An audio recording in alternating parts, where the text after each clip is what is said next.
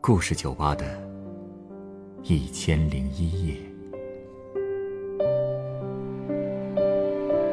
本节目由北京人民广播电台故事广播与凤凰网有故事的人频道联合制作。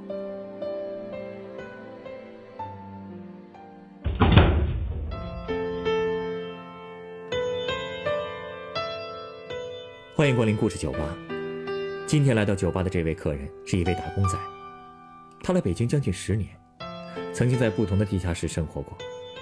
在这个过程中，他见识过多少形形色色的房东和房客，地下室的生活又有着多少酸甜苦辣呢？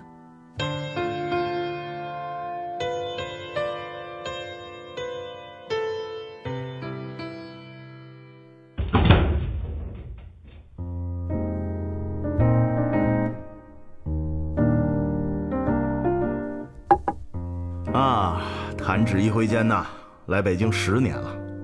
我记得第一次接触地下室，呃，是去同事租的一个地下二层的房间。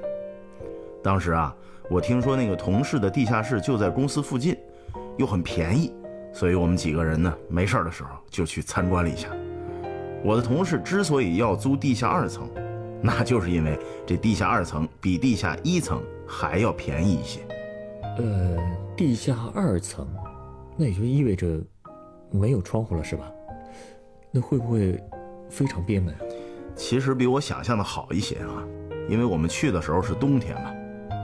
你想啊，往下走几级台阶啊，哎，我就感觉还挺暖和的。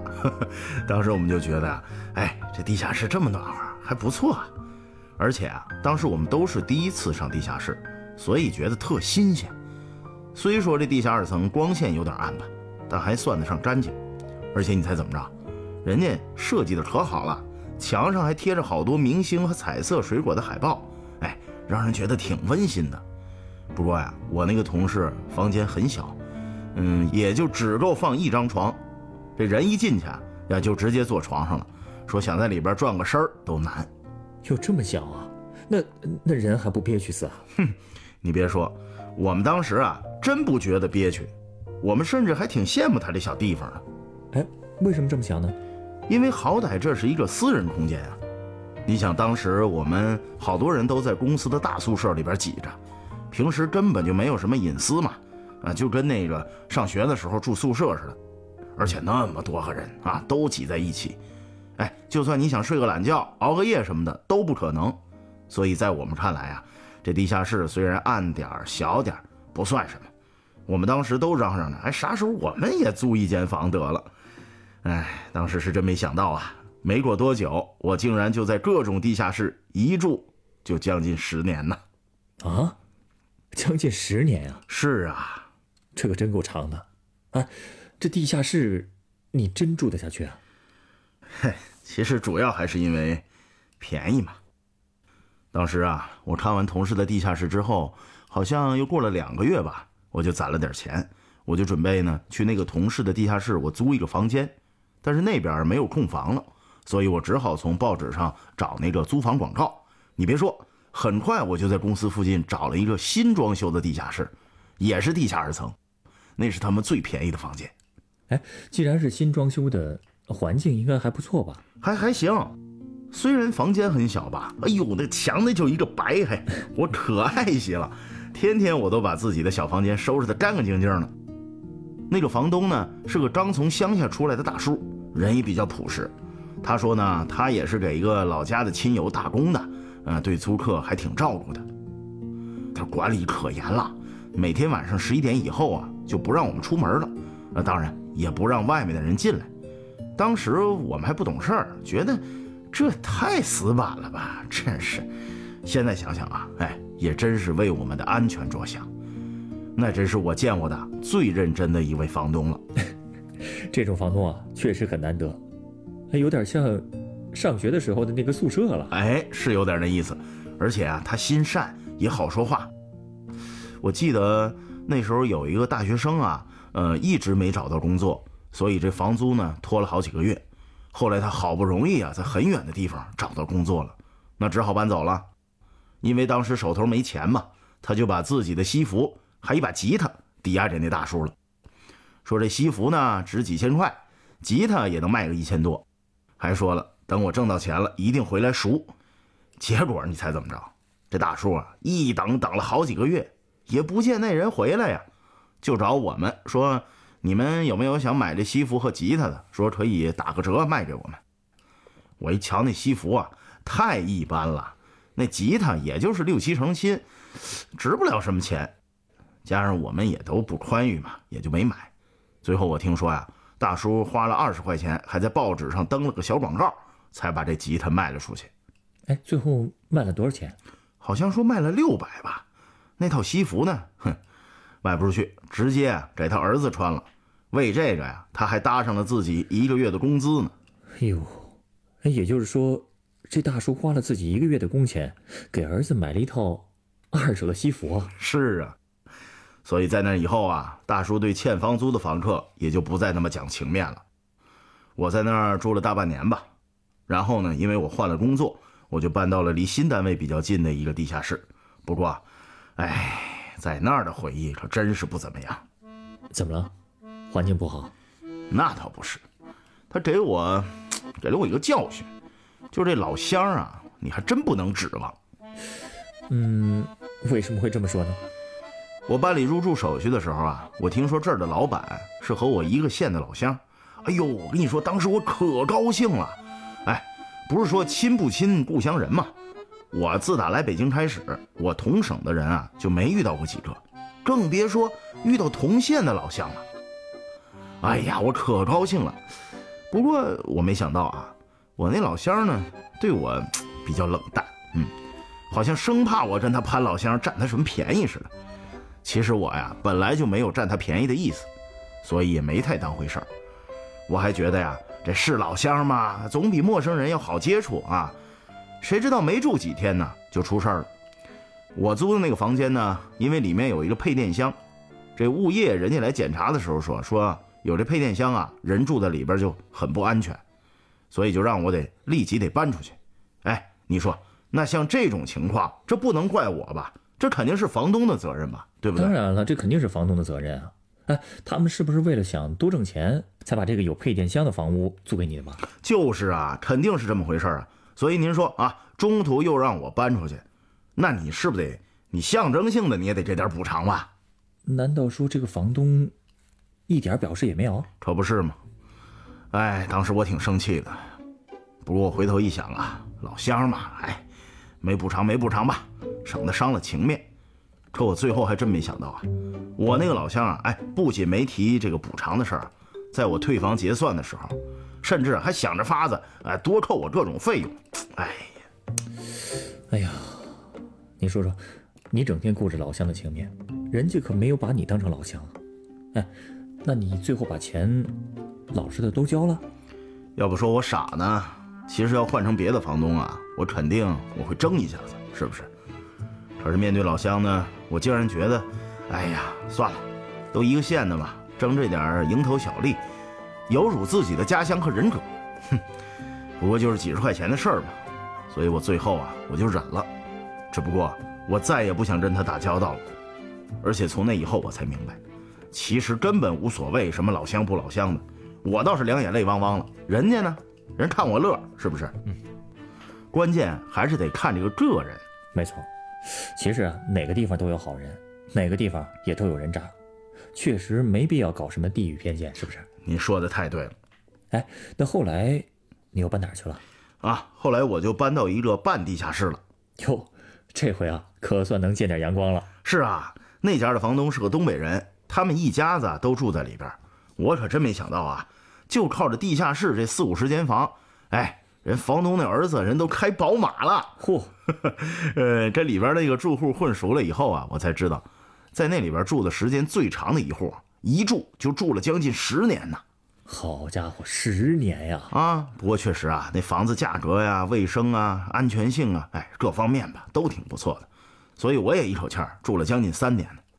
不过我搬走之后没多久啊。我听说那房东的儿子因为赌博，那宝马哎也换成二手捷达，开始跑出租了。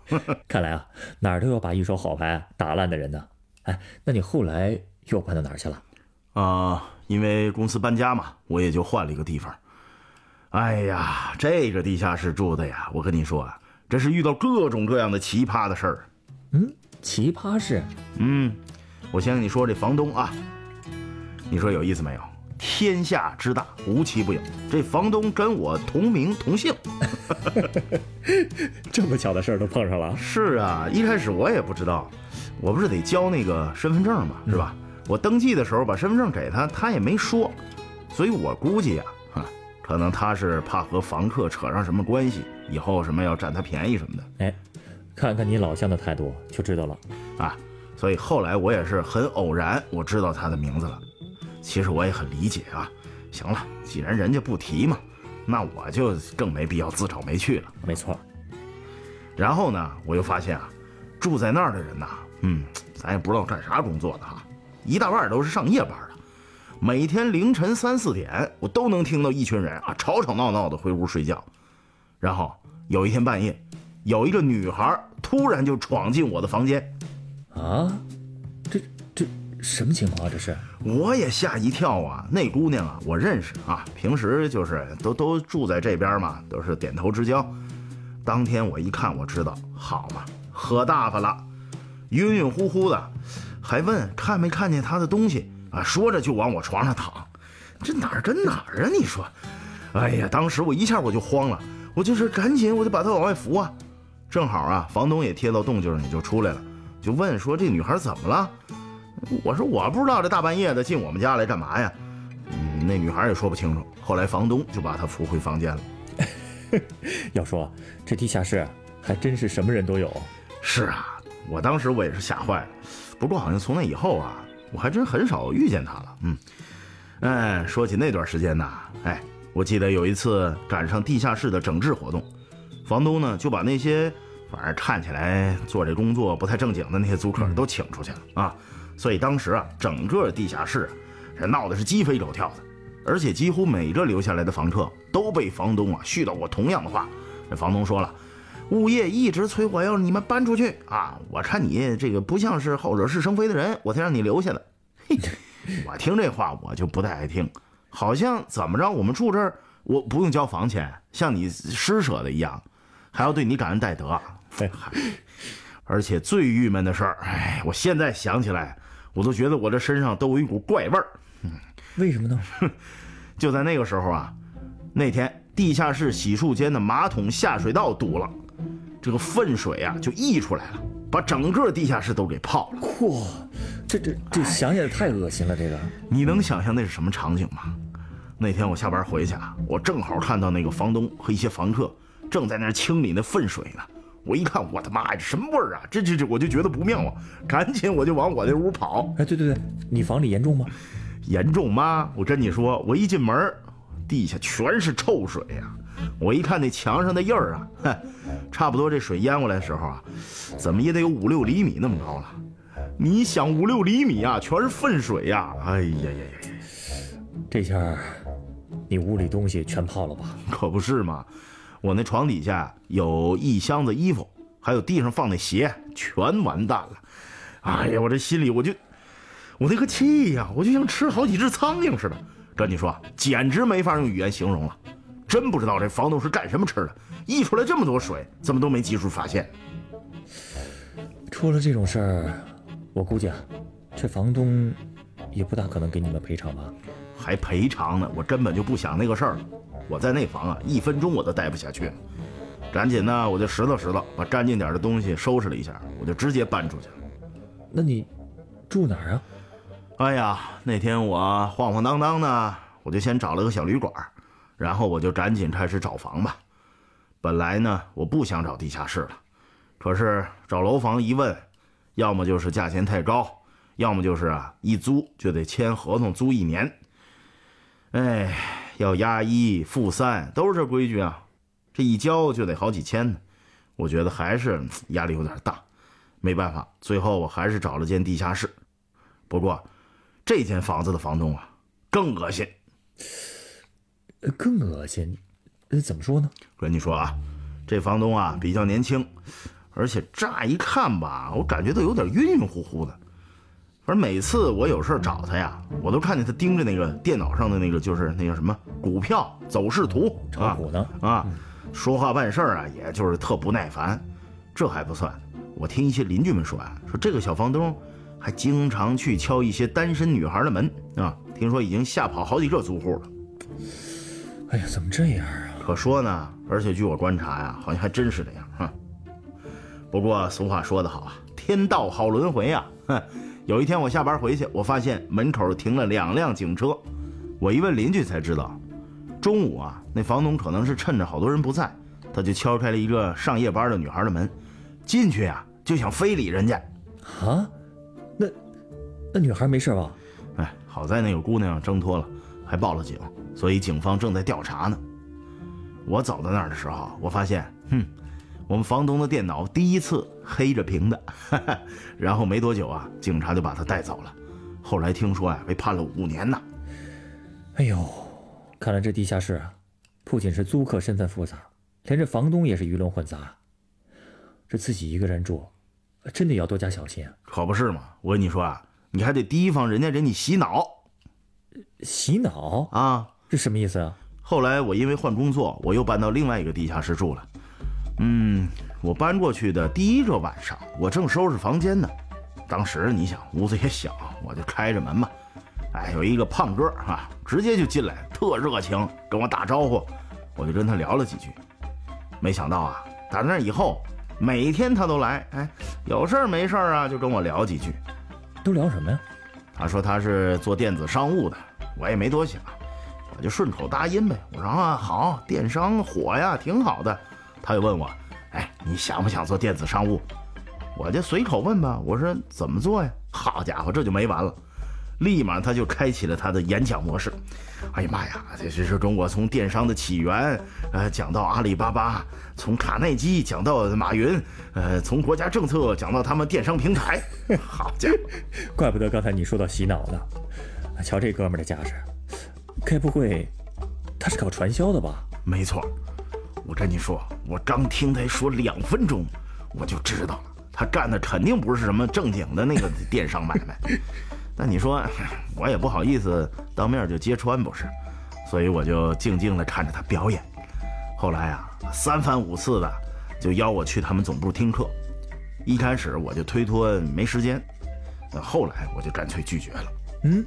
你还很有警惕性的吗？嘿嘿，其实我还真挺想知道，他们那总部里边到底什么情况。但是我一想到，好嘛，把我当成下线发展的，我总觉得，这不是在侮辱我的智商吗？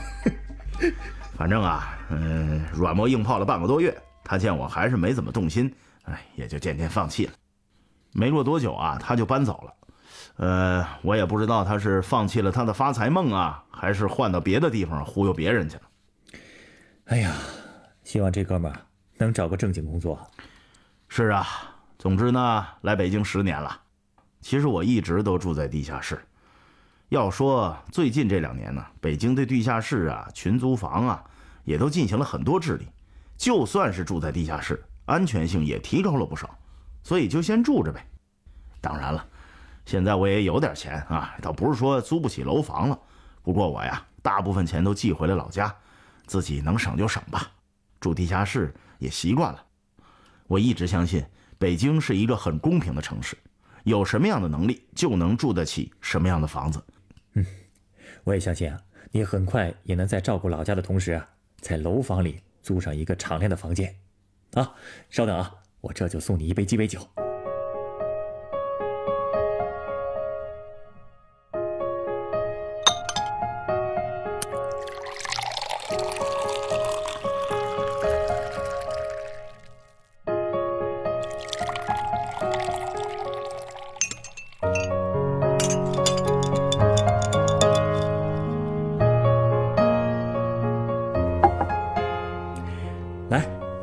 是你的鸡尾酒，它是用沃德嘎、牛肉汤和酸橙片调成的公牛子弹。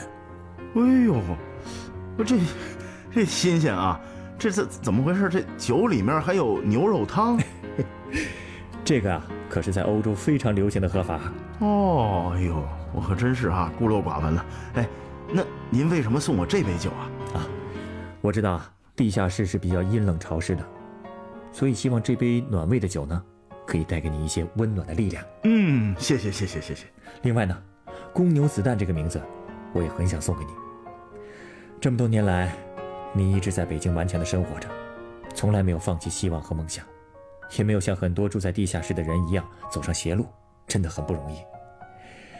也希望以后的日子啊，你也能像一头勇敢的公牛。继续为了自己的目标努力狂奔。就像你说的，北京是个公平的城市，只要努力，就一定可以过上自己想要的生活。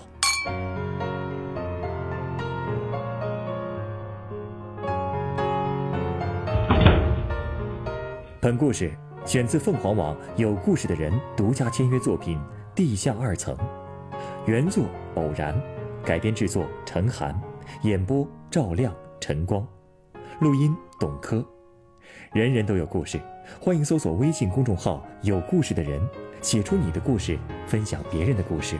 下一个夜晚，欢迎继续来到故事酒吧，倾听人生故事。收听最新节目，请关注北京故事广播，工作日每晚九点播出的《故事酒吧》的一千零一夜。